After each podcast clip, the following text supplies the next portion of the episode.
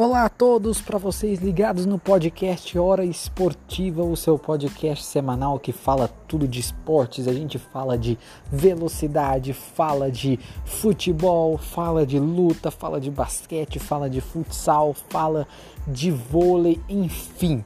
A gente traz tudo que é esporte em geral para você semanalmente, assim como nas nossas redes sociais, no Instagram, arroba Hora Esportiva, no Twitter, arroba Hora Esportiva 1, enfim, estamos sempre conectados com vocês. O assunto de hoje não podia ser diferente, a grande decisão do Brasileirão este final de semana. O Brasileirão de pontos corridos pode terminar neste final de semana com uma rodada de antecedência. Lembrando que por conta da pandemia, calendário apertado e tudo mais, o Brasileirão só acaba no próximo meio de semana. Pela primeira vez será encerrado no meio de semana, mais precisamente numa quinta-feira, uma data alternativa, onde a maioria dos jogos serão jogados quinta-feira, na quarta apenas jogos que não, não vão mexer muito na tabela, né? Ou seja, mas quem ainda disputa Libertadores, título e né, Z4 jogará na quinta-feira. Porém, temos aí Flamengo e Internacional nesta próxima neste próximo domingo, nesta próxima rodada, a penúltima rodada. As duas equipes estão separadas por um ponto. Internacional com 69, Flamengo com 68. Caso o Inter ganhe, será campeão brasileiro, obviamente antecipado, porque o Flamengo não vai ter como chegar na última rodada. Caso as duas equipes empatem ou o Flamengo ganhe, será jogado para a última rodada e até, né, se acontecer o empate, o São Paulo vencer o jogo né, seu, sua partida, o São Paulo ainda terá chance de ser campeão brasileiro. Para isso tem que vencer os dois jogos e, claro, tropeços de Inter e Flamengo, empate no, no, nessa partida e no, na última rodada, como São Paulo e Flamengo são adversários diretos, São Paulo teria que vencer o Flamengo. Gente, tudo isso aconteceu, obviamente, deixa o final de campeonato mais empolgante? Sem dúvida nenhuma, deixa. Mas a gente não pode esquecer que foi um brasileiro que ninguém quis ser campeão. Inter, Flamengo, São Paulo que estava com a gordura muito grande, o Atlético Mineiro que estava com a gordura extrema, gordura que a gente diz é pontos, né, por várias partes de campeonato, à frente dos seus adversários, simplesmente começaram a perder jogos bobos, entregar resultados, empatar demais e ficou essa oscilação, né, no Brasileirão. O Inter, né, é, é, essa sequência boa do Inter, logicamente que o Inter foi muito bem com o Kudê de técnico, né? Aí o Abel veio, começou a perder jogo atrás de jogo, eliminação em Libertadores, eliminação em Copa do Brasil, de repente achou vitórias no finzinho de 2020 para 2021, conseguiu em nove vitórias consecutivas, bateu o recorde, né, de vitórias um Brasileirão de pontos corridos, um feito maior mais pro Abel Braga, né, pro seu ego, para sua carreira do que pro próprio Internacional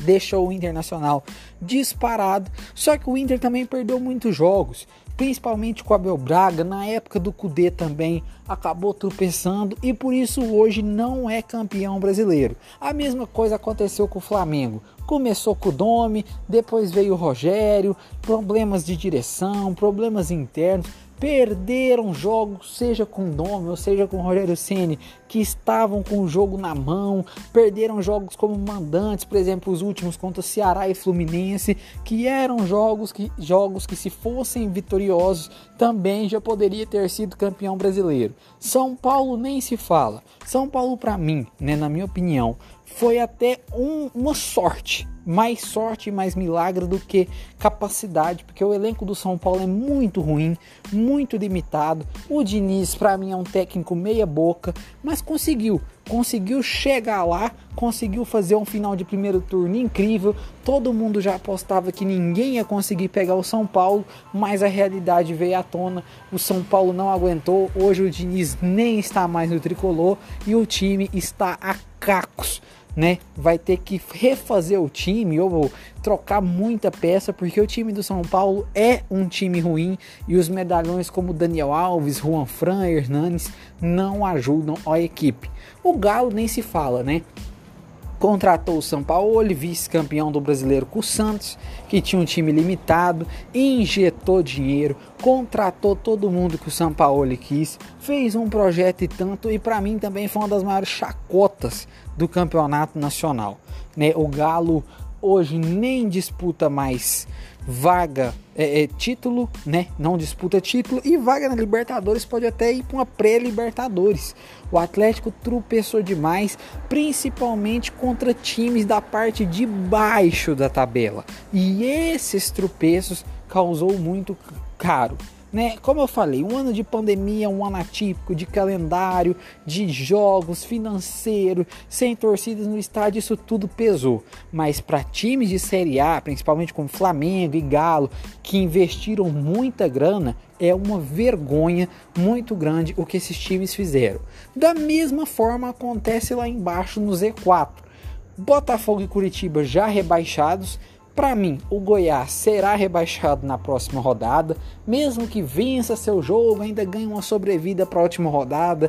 Tem que torcer para Esporte, Fortaleza, Bahia, Vasco, enfim, todas essas equipes que estão à frente tropeçarem. Então, para mim, o Goiás já caiu junto com Botafogo e Curitiba e a última vaga também vai ficar para a última rodada, principalmente Vasco, Fortaleza e Bahia. O esporte deu aquela safadinha mesmo, tendo ali é, é, é, é, é zero ponto, alguma coisa de porcentagem para ser rebaixado. Acho que o esporte não cai e aí Vasco, Fortaleza e Bahia brigarão aí por uma para fugir, né? Tentaram fugir dessa última vaga no Z4, mas a situação tá muito complicada.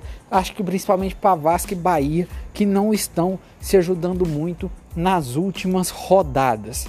Em quesito Libertadores, acredito eu que o Palmeiras vai ter que brigar demais na Copa do Brasil para conquistar né? É, é, é, o Palmeiras que já está na próxima Libertadores, mas seria interessante o Palmeiras brigar para conquistar esse título, até para abrir mais uma vaga para o Brasil, porque o Grêmio pode pegar uma vaga na pré-Libertadores, a gente tem aí Santos e quem sabe o Corinthians e até o Bragantino caso o Palmeiras vença essa Copa do Brasil, tentando fisgar mais uma vaguinha, seria interessante. Acredito eu até que o Bragantino fosse com a Libertadores da América, creio que não tinha chance de ganhar, mas para sair daquela mesmice das equipes ali que sempre participam, participam e não viram nada, seria legal ver uma camisa de tradição. Tá certo que agora é até o Red Bull que cuida do time, mas um nome de tradição voltando aí participando de uma Libertadores da América.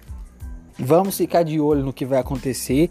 Vai ser uma rodada emocionante. Na minha opinião, Flamengo Inter não tem favorito. O Rogério Ceni não faz um trabalho bom no Flamengo. É um trabalho razoável para ruim.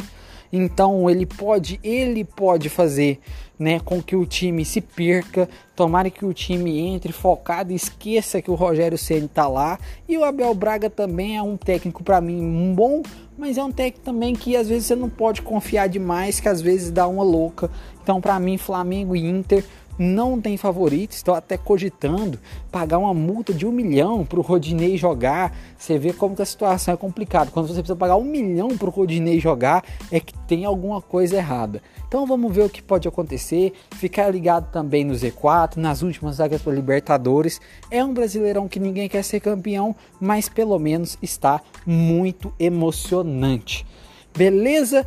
Vou ficando por aqui. Felipe ficando por aqui. Lembrando, curtam, compartilhem. Vocês podem ouvir esse, esse podcast, o podcast Hora Esportiva, em qualquer plataforma de áudio do Brasil e do mundo. E também entra lá no nosso Instagram, deixa a, nossa, a sua sugestão que a gente traz os assuntos aqui no Instagram, no Twitter, em qualquer lugar para você. Valeu demais, uma boa semana a todos e até a próxima. Fui!